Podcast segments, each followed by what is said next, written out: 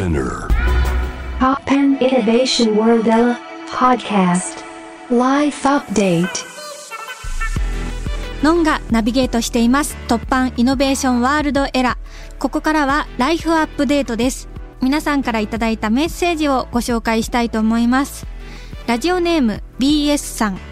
のんちゃん12月のゼップのライブ見に行きましたのんちゃんのワンマンライブに参加するのは初めてだったので最高にテンションが上がりました。コロナの影響で動員が中止になってしまった会話フェスボリューム2から2年越しの夢が叶って嬉しかったです。のんちゃんがギターを弾いたり歌を歌う姿がめちゃくちゃかっこよくてポジティブなパワーを受け取ることができました。2022年もたくさん応援します。ということでありがとうございました。そう2021年年末12月25日のクリスマスの、えー、ライブで ZEP 東京は去年で閉館になるというあのき、ね、貴重な機会にライブができたんですがそうリアルのワンマンライブは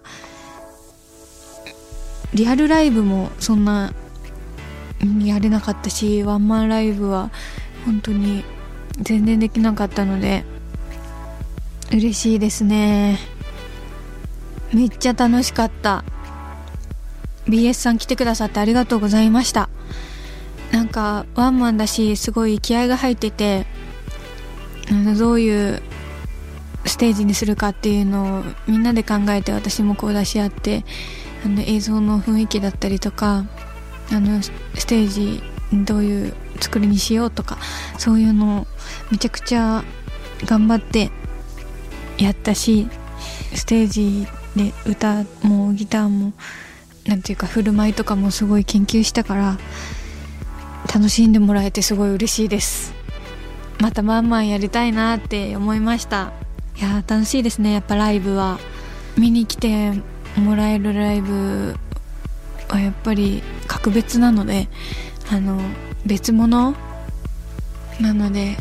ちょっと大変な状況になってますけど絶対必ず落ち着いてまたライブしたいなって思ってるので次もぜひ来てください。続きましてラジオネーム MR さん。映画リボンの公開をずっと待っていました。尾上監督や以前ゲストにいらしていた鈴木敏夫さんベタ褒めしていたので本当に楽しみです。美大女子の女の子の突破ストーリー的な要素もあるように思いますが、いつかのんちゃん自身の突破ストーリーも聞いてみたいです。ということで、MR さんありがとうございます。そうですね。うん、コロナ禍でどういう風にその状況を打破していくかっていう話になっているのでそれは今回のリボンはですね自分の中で心が定まってこれしかないっていう風に気持ちが定まっていくっていう状況を突破していくっていうよりは自分の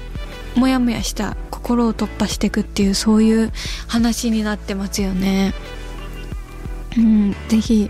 本当にコロナ禍でみんないろいろ日常的に我慢してるからルールがずっと変わっていく中でマスクは絶対しなきゃダメで消毒してたらいいとか手洗いあのこまめにとかそういうのも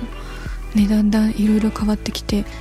何ですか濃厚接触者のルールとかも変わってきてでもそういうのに対応しながら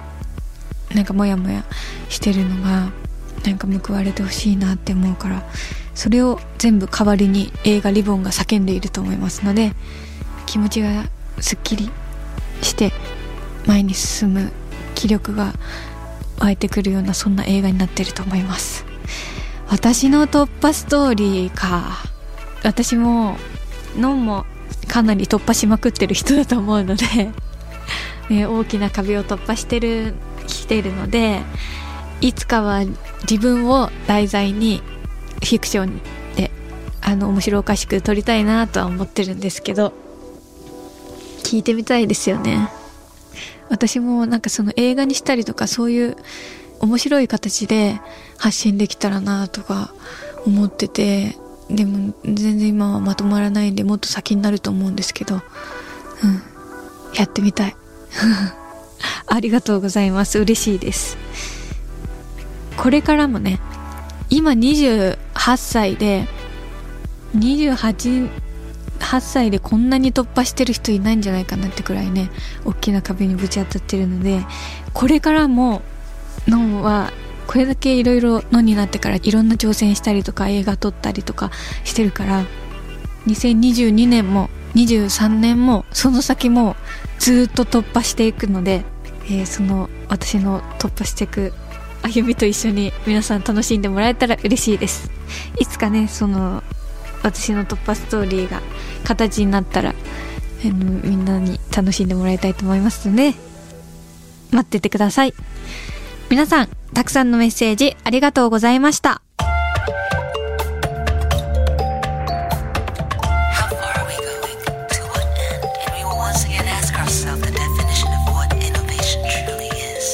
You're listening to J-Wave Innovation World Era podcast.